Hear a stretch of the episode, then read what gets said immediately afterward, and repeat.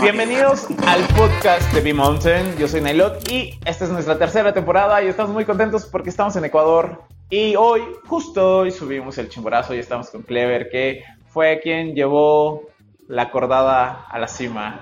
¿Cómo estás, Clever? ¿Cómo te Bien, sientes? Muy bien, contento de haber compartido esta experiencia con grandes personas de México y esta una expedición que han hecho ellos. A ver, tratar de conquistar cumbres aquí en Ecuador. Una grata experiencia. Yo quiero contarles que, que Clever es un, un durísimo, como dicen aquí, o sea, es fuertísimo.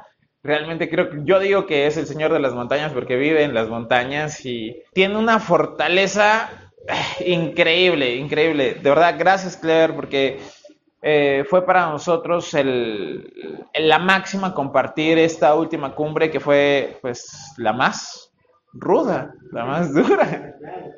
Pero, oye, eh, quería platicar contigo porque, pues, es un sueño, ¿no? Para, para muchos hacer esta montaña. Claro. ¿Cómo, cómo, cómo le haces tú para, para acompañar a tanta gente a, a cumplir este sueño? Verás, como yo, como también, como te dije, ustedes vieron en la temporada que yo quería cumplir un sueño, quería cumplir el altar.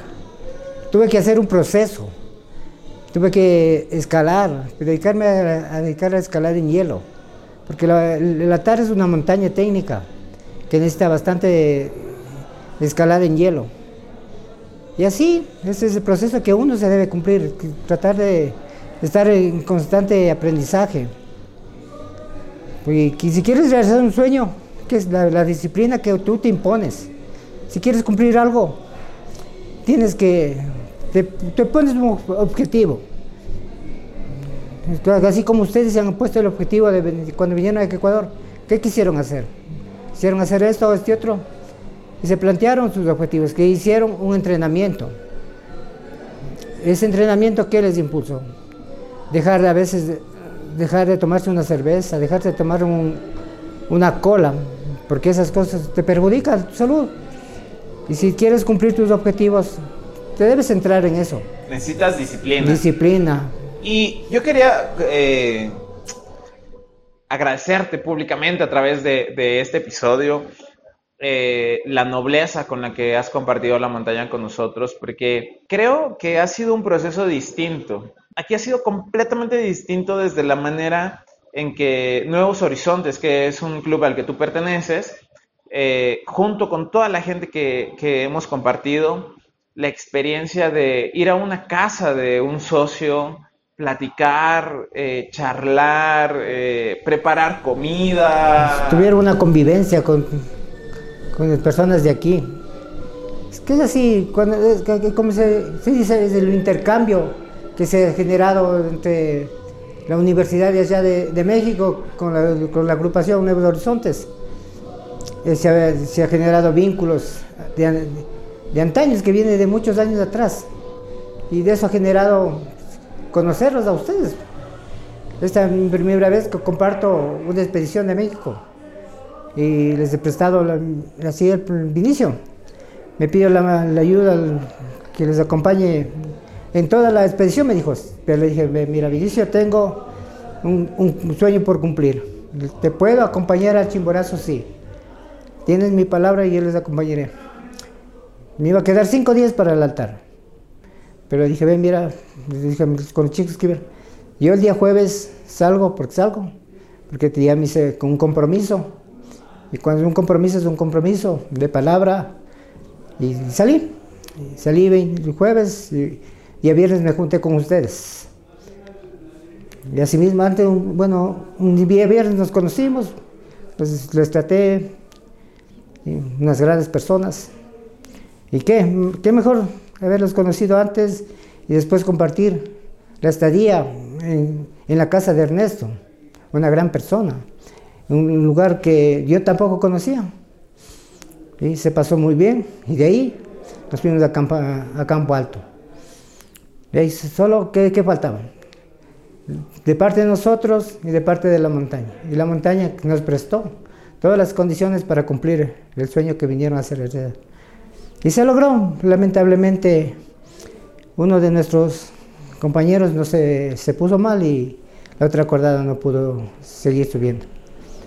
Pero justo platicábamos de eso, ¿no? De, de, la, de la convivencia, que la cima es, es el, digamos que la cereza del pastel, pero el conocerlos, la convivencia, personalmente ya es la cima, porque, eh, claro, cualquier día puedes subir con una agencia y llegas y ya es la cima, pero no cualquier día tienes la oportunidad de sentarte a platicar, de, de, convivir con la otra persona, de saber cómo se entiende. Sí, esa es verdad. Claro, porque aquí es lo que se dice, la cima no es todo, la cima es llegar a la casa y, estar con las personas que te quieren. Esa es la verdadera cima. Y no, no se, no se había logrado la cima, pero ¿qué? Se compartió, se convivió. Lo que, lo que más es, se generó una gran amistad. Que eso durará mucho más.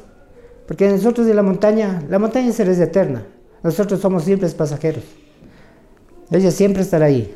Y decías algo bien importante que, yo creo que es una de las lecciones que, llevo eh, personalmente y que me llevaré siempre esto que decías.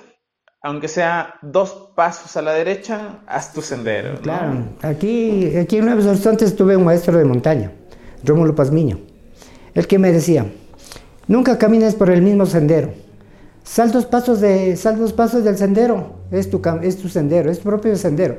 Tú le formas el sendero, nadie más. Pero nunca sigas el, el sendero de otras personas. Y yo quiero comentar algo personal en, en este episodio que es muy especial porque se, se, logró esta cumbre tan ansiada por el equipo y como dices, una cordada subió, la otra no, pero al final somos un equipo. ¿no? Claro, sí, eso es que es importante. Y y el triunfo es para todos, por llamarlo de alguna manera. Pero esto que decías, haz tu propio camino, es súper, eh, es como un mantra personal donde decía, claro, o sea, Ricky nos decía que le decían, no, pues es el loco que sube las montañas. A ver, estamos haciendo nuestro propio camino y es lo que nos gusta. Y lamentablemente cuando eres diferente... Al resto te, te, critican, te, te, hacen aparte. Es que es así. Claro.